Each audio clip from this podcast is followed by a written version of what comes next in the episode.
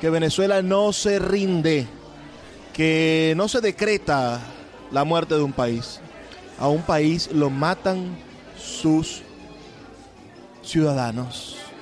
Me gustaría en este momento hablar de eso, de la muerte de un país, de la manera en la cual vamos perdiendo lo que son nuestros códigos de identidad, nuestra forma de comunicarnos y de hacernos profundamente nosotros, hacernos nosotros.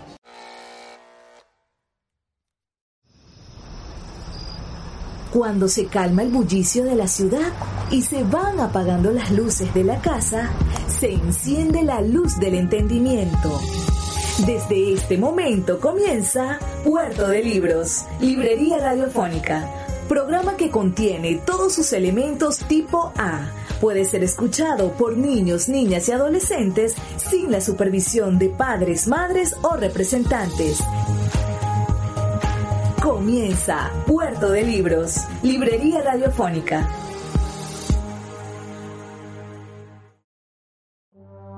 Este programa llega a ustedes con el apoyo de Puerto de Libros, Librería de Autor. Consulta todas nuestras ofertas en nuestras redes sociales arroba Puerto de Libros. Sultana del Lago Editores, empresa zuliana de servicios editoriales. Conviértete en autor. Contáctalos en su página web sultanadelago.com.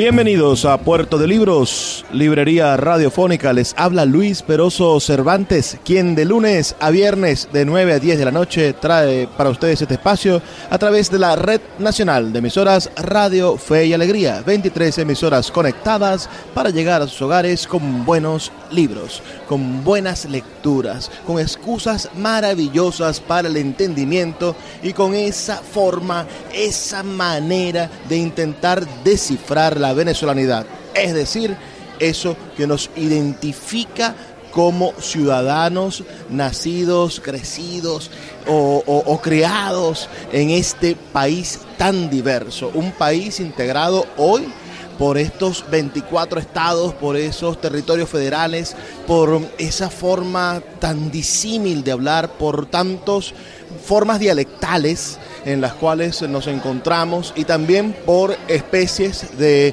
idiolectos, de sociolectos, es decir, por formas de comunicarnos que nos hacen diferente. La noche de hoy nos encontramos transmitiendo en vivo para todos ustedes desde Expo Zulia, una maravillosa experiencia de, de, comercio, de encuentro con la realidad comercial zuliana en la cual vamos a tener la oportunidad de descubrir al empresariado zuliano, la oportunidad de conocer cuáles son los servicios, cuáles son las personas que están dedicadas a hacer de el Zulia una esperanza y nosotros somos parte de esa esperanza. Fe y Alegría tiene un stand al inicio de Expo Zulia, así que los invitamos a que visiten hasta el 20 de noviembre este espacio aquí en el Hotel Tibisay, antiguo Hotel del Lago. La noche de hoy vamos a tener una noche bastante particular. Vamos a tener una noche con cuatro reflexiones. Cuatro reflexiones en torno a nuestro valor como ciudadanos, a nuestra manera de enfrentarnos a la realidad cotidiana de los venezolanos y también la manera en la que el arte, en la que la expresión literaria, en que la poesía como elemento de autodeterminación, como búsqueda de la transformación personal, como como esquema de, independencia y de construcción de identidades nos va a permitir ser mejores personas. La poesía es ese vehículo que nos va a permitir, bueno, de alguna forma ir deslizando nuestra realidad por el tamiz de lo que queremos ser y hacia dónde queremos llegar a ser en lo pronunciable. Y por eso la primera reflexión de esta noche va en torno a qué es la poesía o de qué manera la poesía puede ser útil. Existen diversas maneras de enfrentarnos al hecho artístico y por eso mm, muchos, muchos artistas se, se, se, se topan contra la pared de lo que llamamos el arte por el arte. Una disciplina, una conciencia estética en la cual el único objetivo de la expresión artística, es decir, de la expresión humana más sublime, es simplemente realizarse en sí. Un pintor lleva la pintura entonces a su límite, a su posibilidad, únicamente porque se satisface en pintar. Un músico canta y canta exclusivamente porque el hecho de cantar, el hecho de expresar a través del canto, a través de, de, los acordes de una guitarra o el hecho de conseguirse en el sublime sonido de un violín, ya eso lo satisface en su interioridad, en su individualidad y lo transforma como individuo al individuo que él quiere ser. Pero también existen otros, entre los cuales me sumo, que creemos que la expresión artística, que el encuentro con lo sublime, pasa no solamente por la experiencia personal, sino que se ahonda, consigue raíces y se convierte en un motivo más que fundamental para nuestra participación en la sociedad y esto proviene sin duda del reconocimiento de que el ser humano es un ser gregario, es decir, es un ser social, es un ser que se encuentra, se completa y se define solamente en relación a los otros. Lo podemos ver desde el núcleo básico de la sociedad occidental, es decir, desde la familia. Nosotros necesitamos como seres humanos encontrarnos con nuestros padres, encontrarnos con nuestros hermanos, hacernos semejantes y a partir de la semejanzas logramos definir nuestra individualidad, logramos definir cuáles son esos elementos que nos van a convertir en, nuestro, en nuestra personalidad definitiva nuestros gustos se consiguen o se definen o, se, o podemos describirlos siempre y cuando tengamos la capacidad de oponerlos a los gustos de los otros. Y así comenzamos nosotros a construir nuestra relación con el arte, aquellos que amamos el arte, en conciencia de que nuestra manifestación artística, nuestra relación con el hecho artístico, nuestra relación con lo bello, es también de una forma definitiva una relación estética con nuestra sociedad. Y si vemos la historia de la humanidad, nos vamos a dar cuenta cómo hombres y mujeres han logrado hacer del hecho artístico un vehículo para la transformación de lo real. Y aquí vengo a hablar entonces de la poesía, de, ese, de, esa hija pequeña de las, de, las disciplinas artísticas, de ese, de ese espíritu del arte, como lo llama el Premio Nobel de Literatura Octavio Paz. Ese, esa especie de, de hado, esa especie de lenguaje mágico, esa especie de, de manifestación divina e interior que logra de una manera misteriosa, por supuesto, comunicar algo más de lo que dice, decir algo más de lo que es capaz de manifestarse con el sentido exacto de las palabras. Las palabras entonces superan su capacidad de conversión de la realidad y construyen una posibilidad muchísimo mayor a su simple silencio. Y para, para eso, yo siempre utilizo esta metáfora maravillosa del gran poeta José Martí que nos dice, en, uno de sus versos sencillos, nos dice, nos habla sobre un surtidor de agua de coral. Y yo siempre le pregunto a las personas que me escuchan, ¿de qué color es un agua de coral? Y empezamos nosotros a transformar, solamente con unir esas palabras, un surtidor de agua de coral puede ser un agua o una manifestación acuática que tenga los colores de los corales, es decir, verdes, amarillos, azules, rojos vivos, o el blanco seco, doloroso del coral muerto, del coral arrancado de su naturaleza. Pero del mismo modo, también es un agua con una textura. Ustedes han tenido la oportunidad de tocar un coral que ¿Qué podría ser un coral? Podría ser a simple vista quizá un campo suave, pero cuando lo ves, cuando lo tocas, cuando lo tienes a tu lado, te das cuenta de que es una estructura llena de calcio, de que es una estructura donde habitan millones de seres. Y ahí está el otro elemento, es un elemento vivo, es un elemento verdaderamente poderoso, trascendente. Y todo eso a través de un surtidor nos llega a las manos. Es lo que plantea en un simple verso el gran, el gran José Martí. Y así los poetas, con pequeñas frases definitorias de lo que son, nos regalan, nos regalan píldoras de transformación de la realidad. Poetas como Roque Dalton de, de, Centroamérica, poetas venezolanos como Víctor Valera Mora, el chino Valera Mora, han hecho de la poesía un canto social, han hecho de la poesía una manifestación de el cambio político o el cambio de lo que queremos que lo queremos transformar como sociedad. Y por eso nosotros creemos que la poesía no solamente es una reflexión, un goce estético, sino que también tiene la capacidad de hacer que nosotros como sociedad seamos una sociedad mejor.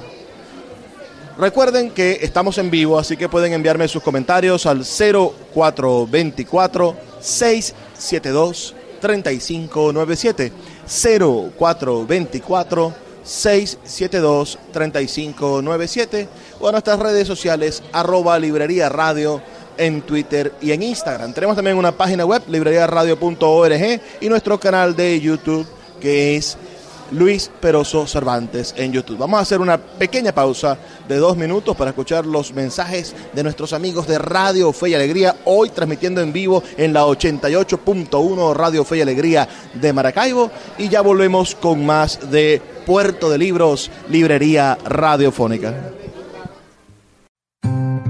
Cada día un libro. Puerto de Libros, Librería Radiofónica por Radio Fe y Alegría, con todas las voces.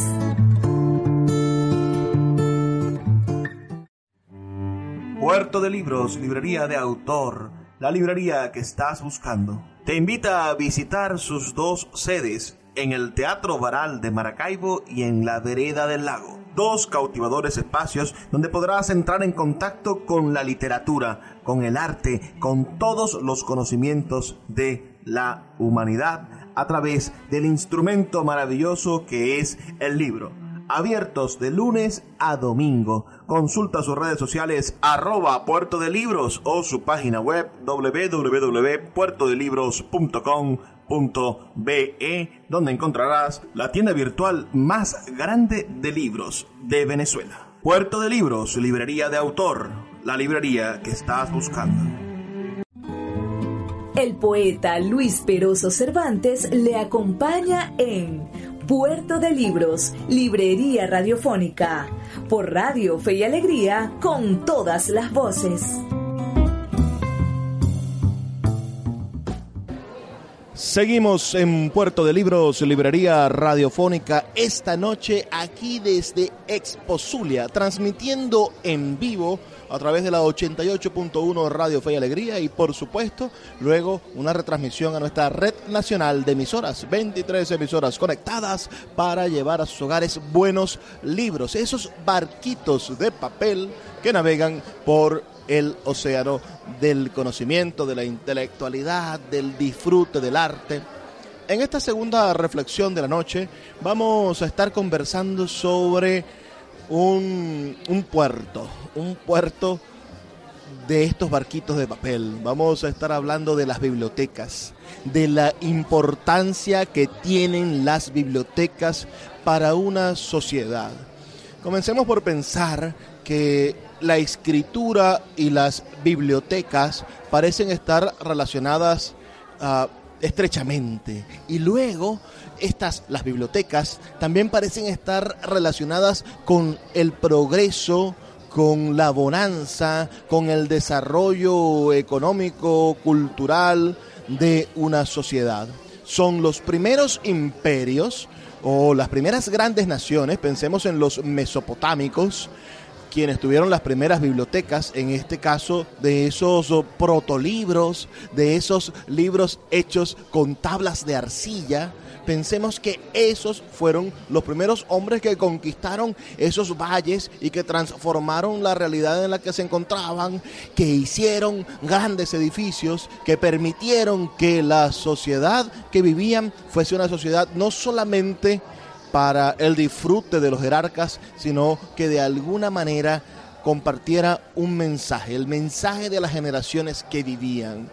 Pero de allí pasamos a la que podría ser la manifestación cultural occidental por excelencia, que es Grecia. Y en Grecia hay muchísimas formas de bibliotecas. Podemos nombrar dos fundamentales, la de Alejandría y la de Pérgamo estas dos bibliotecas, una hecha con papiros, por supuesto, Alejandría, esa ciudad fundada por Alejandro Magno y que se mantiene hasta el momento. Pueden imaginarse el legado de lo que significa Alejandría. Tuvo la biblioteca de papiros más grande de la humanidad. Y Pérgamo, ese pueblo, le da nombre a la palabra pergamino y tuvo una excelente y extensa biblioteca de pergaminos. La biblioteca de Alejandría hecha con papiros, una técnica que inventaron los egipcios y que se parece, es lo más parecido al papel por su origen vegetal.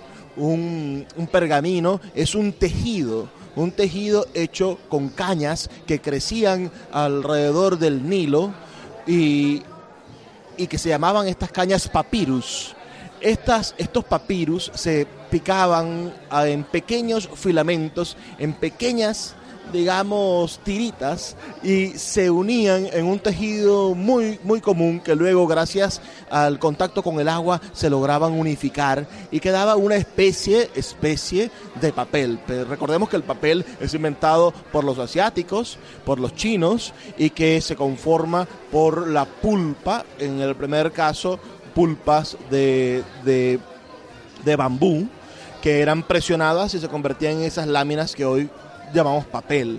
Pero el primer, la primera forma de papel o el primer origen de escritura vegetal fueron los pergaminos. Y los pergaminos se constituían en rollos en los cuales se iban escribiendo, tenían un orden para su lectura y allí se iba depositando el pensamiento. ¿Por qué fueron importantes las bibliotecas? Y la gente no solamente conservaba los, mm, los papiros, perdón, los papiros en sus casas, porque los pergaminos, si hablamos de los pergaminos, están hechos con cuero.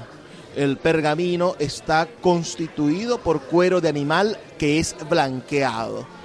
¿Por qué fueron necesarias las bibliotecas para constituir la memoria histórica de, los pueblos cuando se hacían sobre papiro, porque el papiro se deterioraba alrededor de 40 o 50 años y el trabajo del bibliotecario en un origen era el de transcribir ese conocimiento a papiros nuevos. Y así se mantenía el conocimiento, así se mantenía la memoria de una sociedad gracias al trabajo del bibliotecario que era capaz de ir clasificando estos, estos estos instrumentos que depositaban la escritura para que no se perdieran. Pasa lo mismo, por supuesto, con el, con el pergamino. Es mucho, es mucho más resistente porque proviene del animal, pero también se deteriora, también se pierde a lo largo de los años. El papel tiene también esa lamentable realidad. Los los monjes de la Edad Media empezaron a estructurar lo que nosotros, lo que se parecería más a los libros contemporáneos, que son los códices. En los códices, es decir, en grandes protolibros armados por argollas, uniendo muchos pergaminos con una tabla adelante y una tabla atrás, se iba paginando, se iba creando lo que hoy más o menos conocemos como la estructura del libro actual. Leer pergaminos y leer libros son dos cosas bastante diferentes. Y en esa en esa estructura de intentar conservar esos códices se crearon las grandes bibliotecas.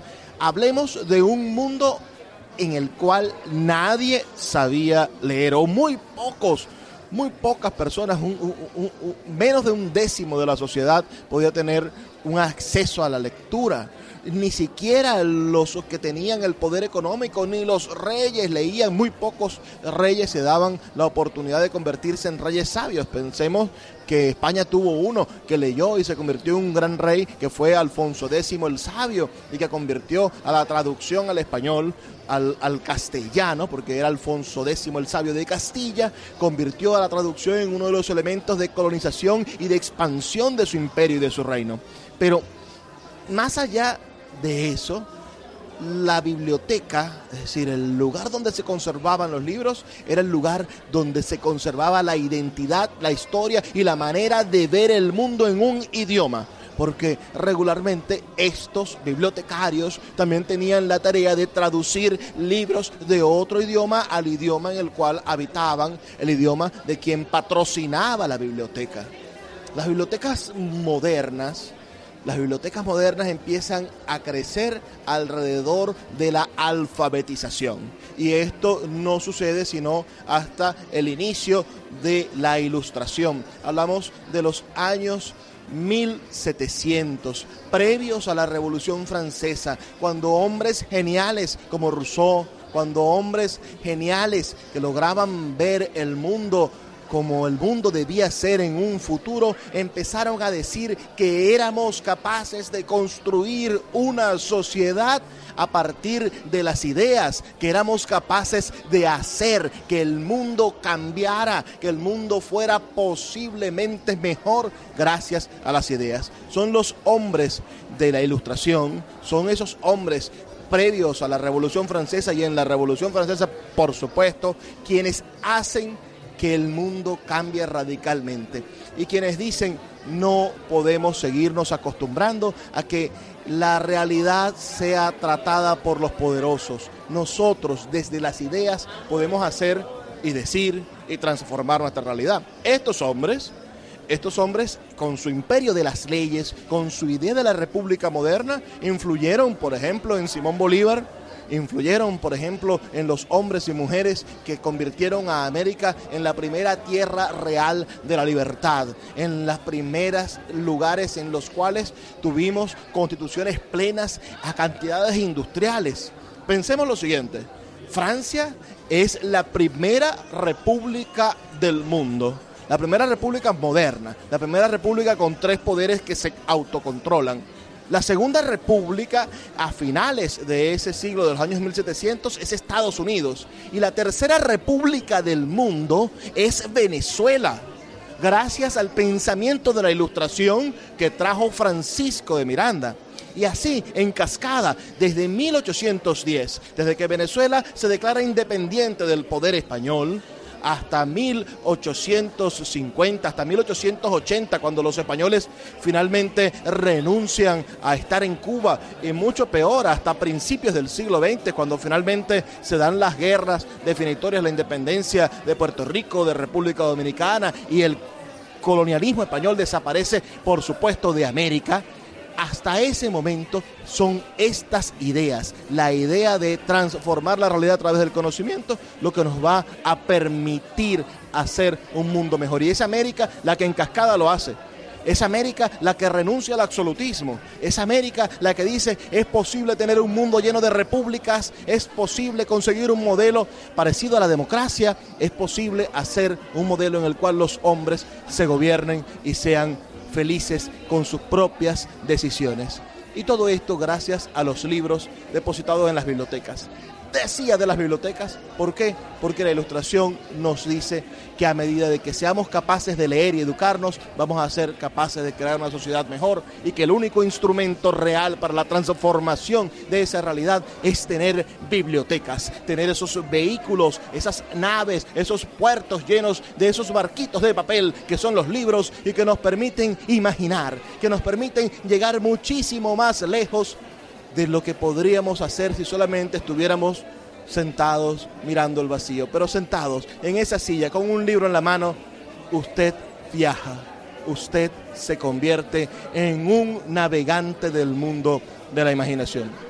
Aplaudo, aplaudo de pie que el Zulia haya vuelto a abrir su biblioteca.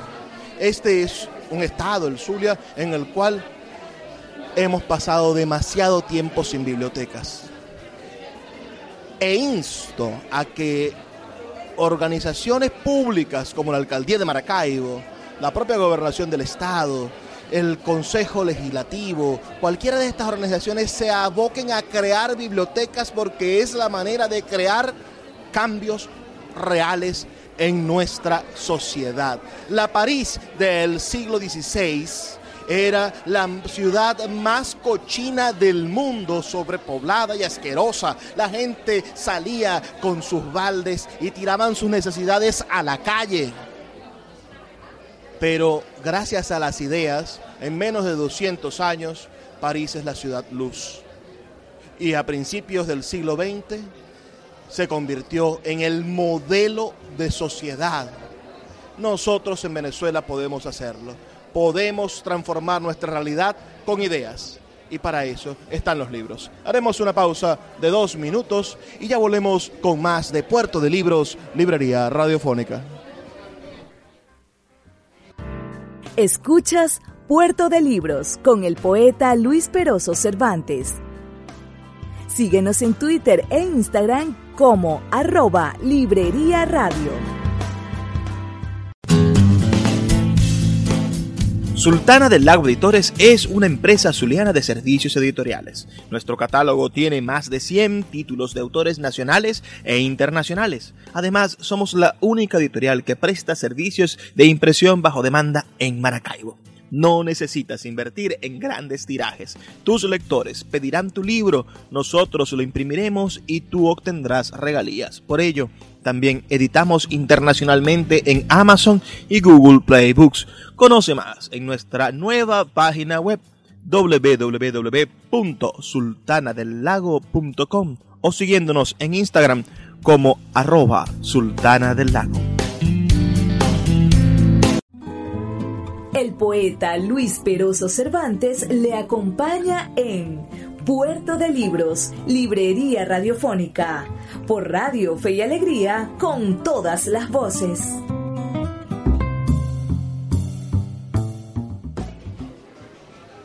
Seguimos en Puerto de Libros, Librería Radiofónica, este espacio que hacemos con tantísimo cariño de lunes a viernes de 9 a 10 de la noche por la Red Nacional de Emisoras Radio Fe y Alegría.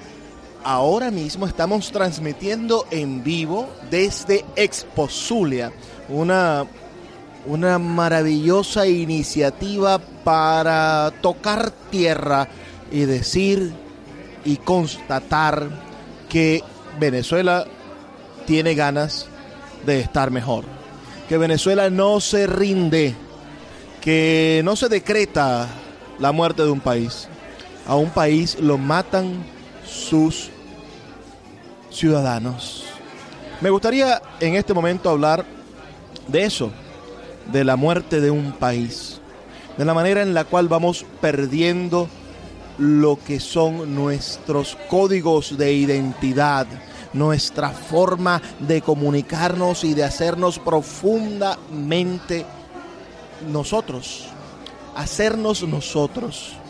Primero, debemos luchar por hacernos, hacerse cada uno, hacernos individuos, por saber cuáles son nuestros gustos, por saber cuál es nuestra naturaleza espiritual, por saber cuál es nuestra fe y y poder encontrarnos a gusto dentro de esa fe, dentro de esos gustos, esos colores o, esas formas que tanto nos agradan o las disciplinas del conocimiento que nos agradan.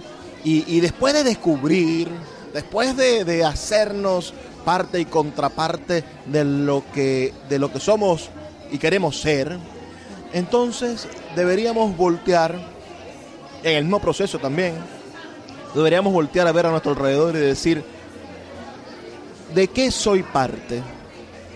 ¿A qué forma de ser pertenezco? ¿Realmente me siento cómodo con lo que me han enseñado mis padres o con lo que la sociedad me ha dicho que soy como país? Creemos que, este país es este país. Creemos que, que todos somos iguales realmente ante la ley, como nos plantean los derechos humanos propuestos por la Revolución Francesa de la cual hablábamos hace un rato.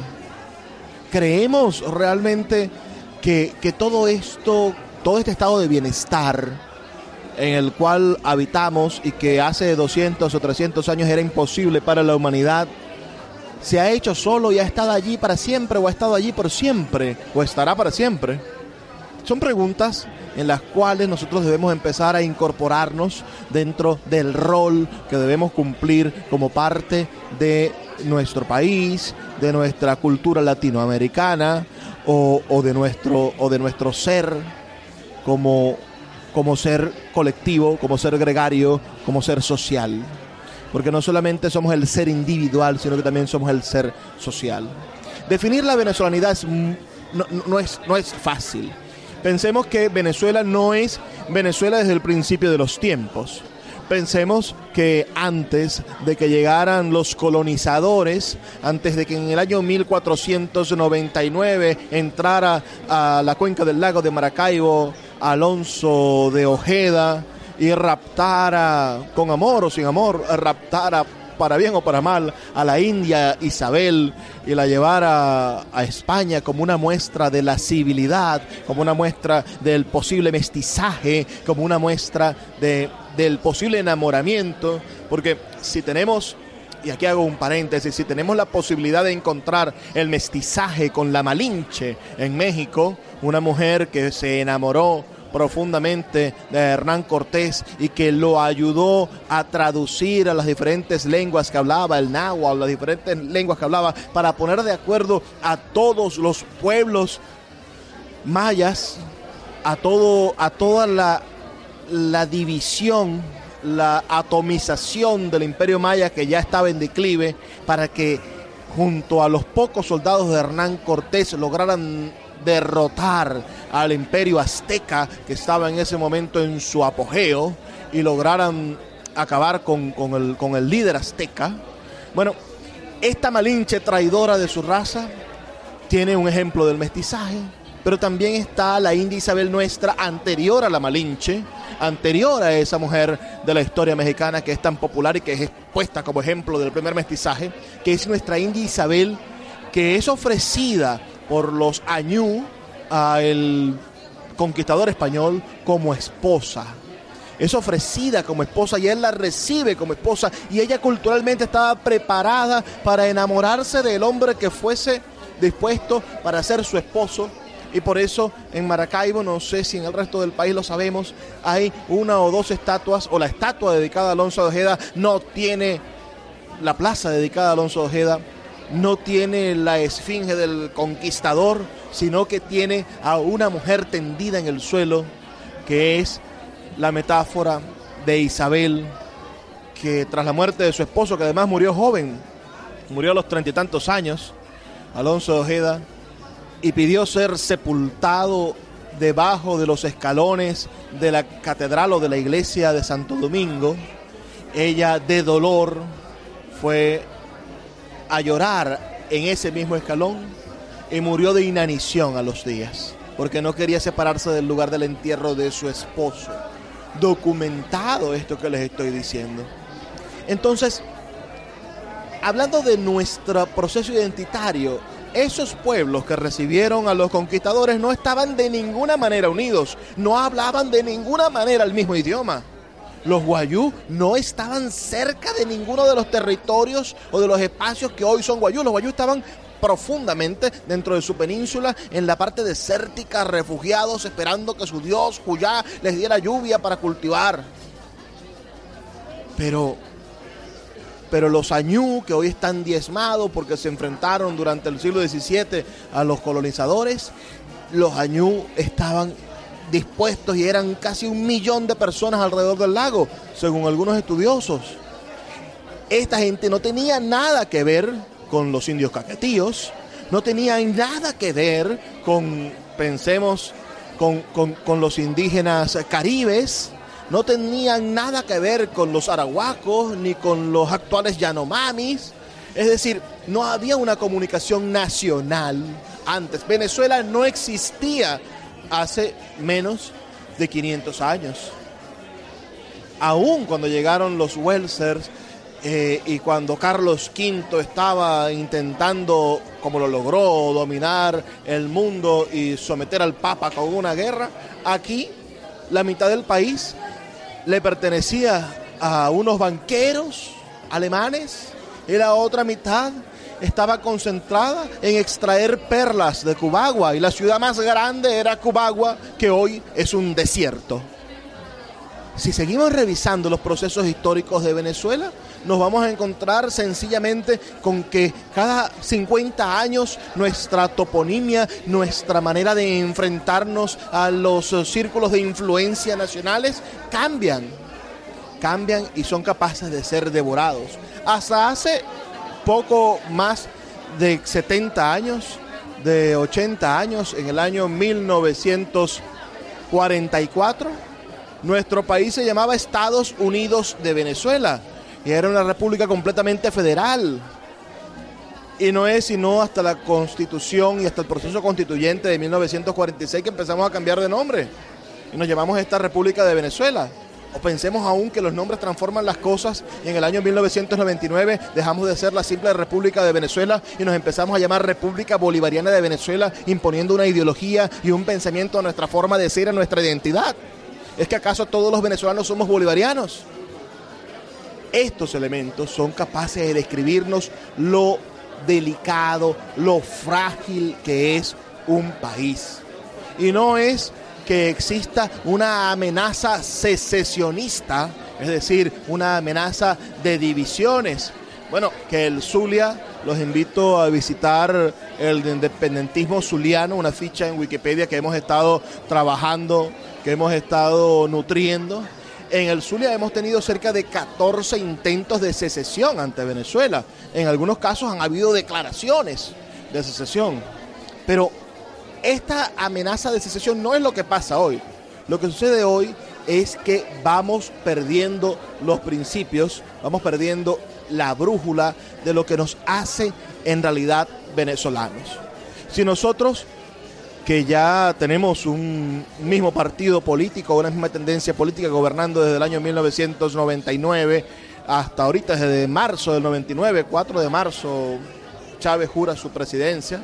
Hasta el momento han venido gobernando la misma tendencia política. Si nosotros empezamos de alguna forma, no políticamente, sino de adentro, identitariamente, empezamos a desconocer a quien nos gobierna, no podemos decir que somos un país porque nuestra capital sea Caracas. No podemos decir que somos un país porque nuestras fronteras sean por el este o por el oeste tal y el mar Caribe por el norte y, Colombia y Brasil por el sur. No.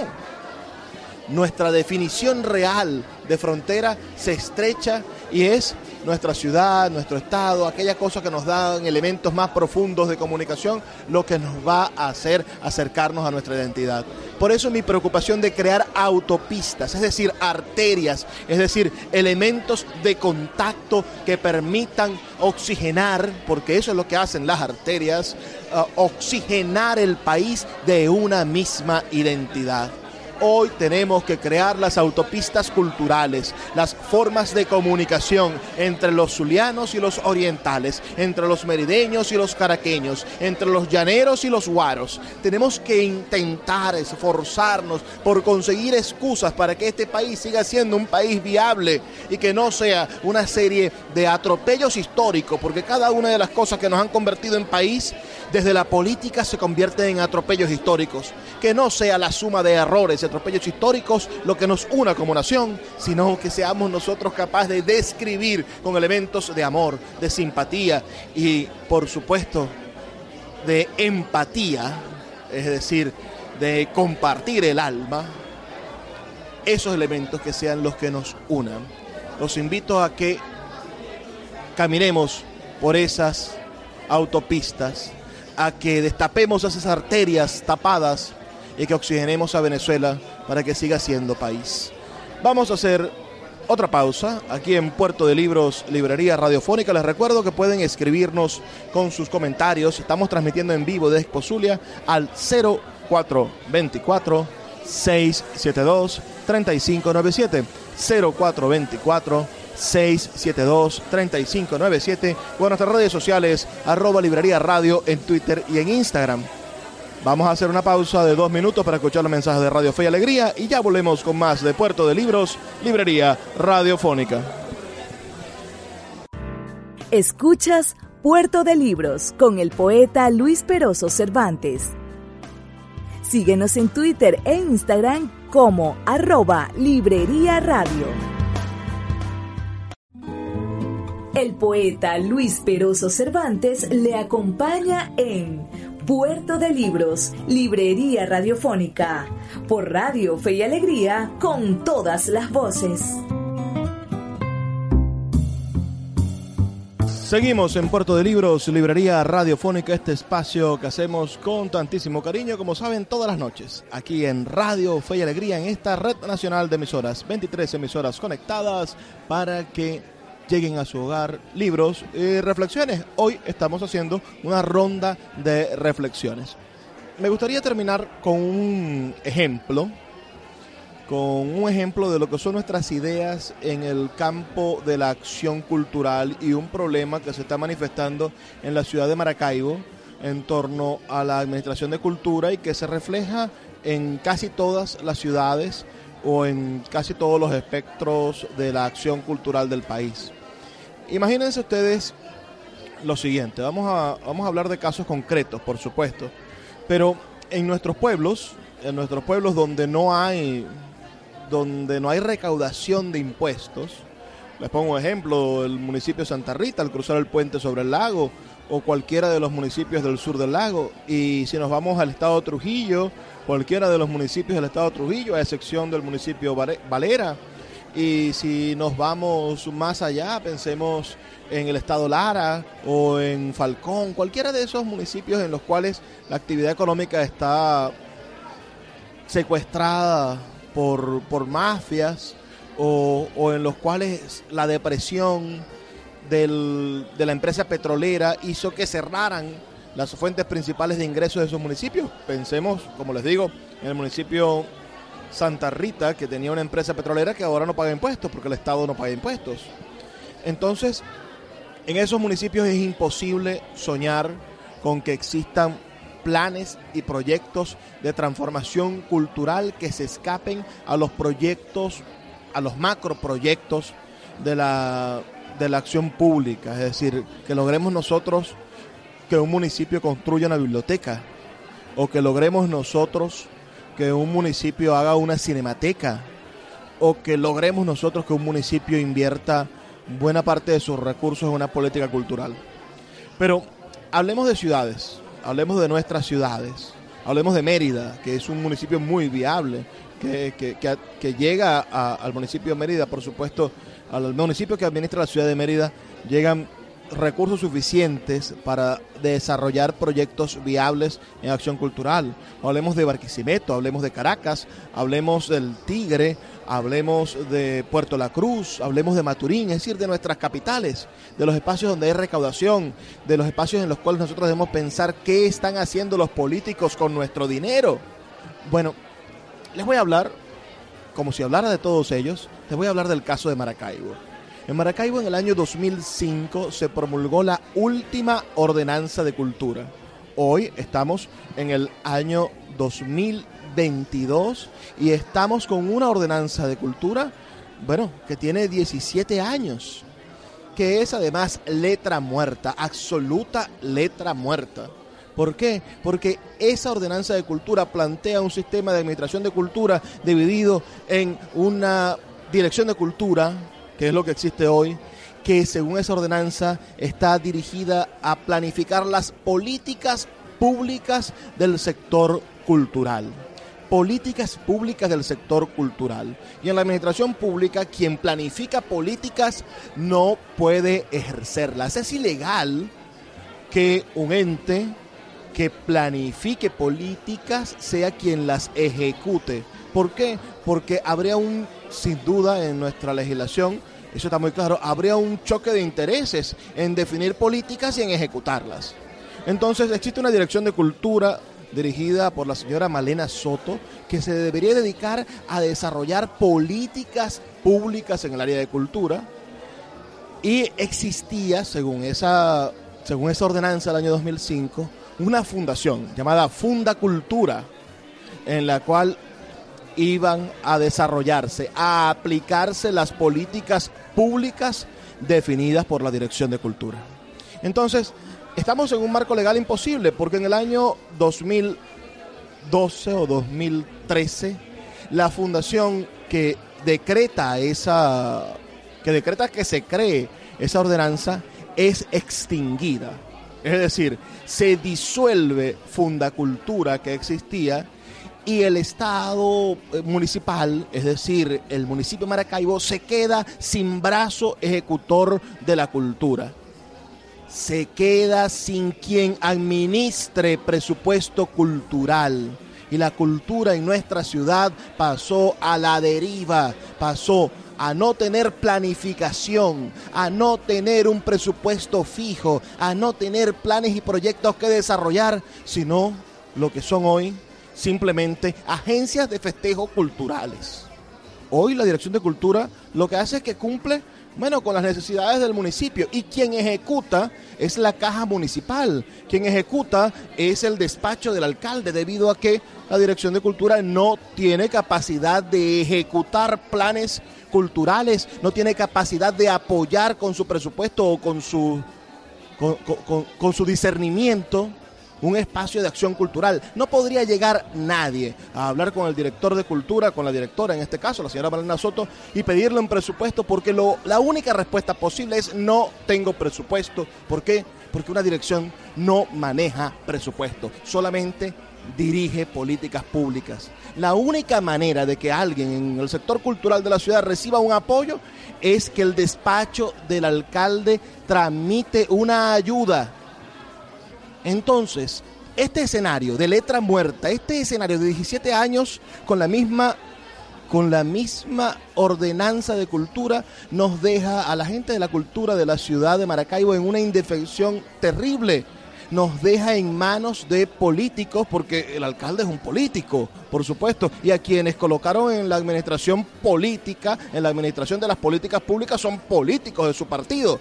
Entonces deja en manos de un político que ha dicho la señora en más de una oportunidad, está registrado, que ella es militante de su partido político de Primero Justicia y obedece a los intereses de ese partido, deja a un político en manos de la acción cultural porque no hay un reglamento ciudadano, es decir, no hay una ordenanza que regule la acción cultural de este municipio.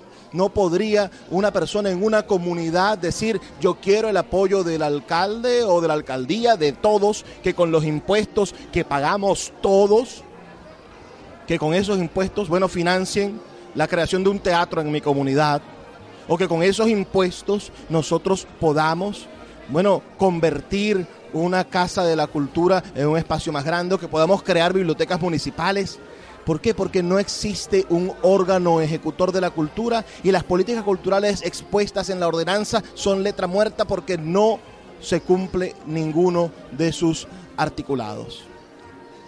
¿Cuál es la conclusión de todo esto? Bueno, que es necesario que nos involucremos en la acción ciudadana, que es necesario que los concejales de Maracaibo, esos señores, bueno, que nosotros conocemos porque, porque hemos trajinado con sus nombres, pero que para la gran mayoría de los ciudadanos de Maracaibo son ilustres desconocidos. Que los concejales de Maracaibo se aboquen en su agenda legislativa a crear una ordenanza de cultura que haga que la acción cultural de la ciudad no dependa de la ideología de un partido, sino que dependa del fundamento constitucional, legal. Resulta que existe una ley orgánica de cultura que el Estado tampoco cumple, ¿no? El Estado Nacional tampoco la cumple. Pero, pero existe un ordenamiento jurídico, una ley orgánica de cultura del año 2016, y que nuestra ordenanza legalmente tenga principios de ejecución que incluyan a todos los ciudadanos que si hay chavistas que quieren hacer cultura puedan ser recibidos por el presupuesto público con las manos abiertas, que si hay opositores de otro partido político que quieran hacer cultura, que quieran conseguir financiamientos para sus proyectos, que tengan proyectos viables de ejecución, no tengan que depender de la decisión de una persona electa a través de un partido político, sino que dependan de un ordenamiento jurídico, en este caso de una ordenanza que le dé fundamento a su accionar y que tengan derechos y deberes con todos los ciudadanos. Porque quizá el rol más importante en la construcción de nuestra democracia está no en quien ejecuta, no en los poderes ejecutivos a nivel municipal, a nivel regional y a nivel nacional. No es el presidente la persona más importante del país, no es el gobernador la persona más importante del estado y no es el alcalde la persona más importante del municipio, sino que es el consenso en los consejos municipales, sino que son las asambleas legislativas regionales y la Asamblea Nacional quienes de verdad deberían dirigir el destino de nuestra nación construyendo ordenamientos jurídicos, leyes, ordenanzas, decretos que nos permitan transformar desde el interés colectivo, desde la concitación, desde el encuentro de los factores disímiles en el acuerdo entre los diferentes factores políticos, el bien común, que sea el bien de todos el que nos dé la oportunidad de construir un país verdadero, no un país que esté a imitación de la voluntad de un solo hombre o de una sola mujer o de las personas que están allí por servilismo político gracias a que ese hombre o mujer ganó una elección. Lo público no es de quien gana las elecciones, lo público es de todos, es de nosotros. Y por ejemplo, en el municipio de Maracaibo, necesitamos crear una ordenanza de cultura que nos permita a quienes criticamos, a quienes tenemos una forma diferente de ver las cosas, el mismo acceso y el mismo derecho que pueda tener el hermano o el amigo o el primo o el vecino de quien por suerte o por la decisión de uno que eligieron está dirigiendo el destino de todos. Mi invitación es a que los concejales de Maracaibo metan en su agenda legislativa la ordenanza de cultura urgentemente. Urgentemente necesitamos una ordenanza de cultura moderna y en todo el país a que cada uno de los ciudadanos involucrados en la cultura se empiecen a organizar para poder definir ordenanzas de cultura, para poder definir institutos que administran la cultura y para poder cuidarse del nepotismo, para poder cuidarse del uso no adecuado de los recursos públicos en, en elementos que no son consultados para nosotros. Para transformar este país, y creo que es una conclusión general de todo el programa, necesitamos bibliotecas, necesitamos lectura, necesitamos arte, porque eso nos permite identificarnos como individuos, pero también poder saber lo que queremos ser como sociedad. Ya es hora de despedirnos. Ha sido un inmenso placer compartir con ustedes esta noche aquí en Puerto de Libros, Librería Radiofónica, aún más en vivo desde Expo Zulia, este espacio que nos da esperanza y que nos permite ver que hay un Zulia posible. Muchísimas gracias, Iranía Costa, nuestra directora, por darnos esta oportunidad. A nuestro amigo Francisco, que está en los controles, y le enviamos también un saludo al jefe de producción en Maracaibo, que es Winston. Gracias a todos ustedes por escucharnos. No me queda más que recordarles que estamos aquí de lunes a viernes, de 9 a 10 de la noche, por la Red Nacional de Emisoras Radio Fe y Alegría, que trabajó para ustedes Luis Peroso Cervantes, y que por favor sean felices, lean poesía.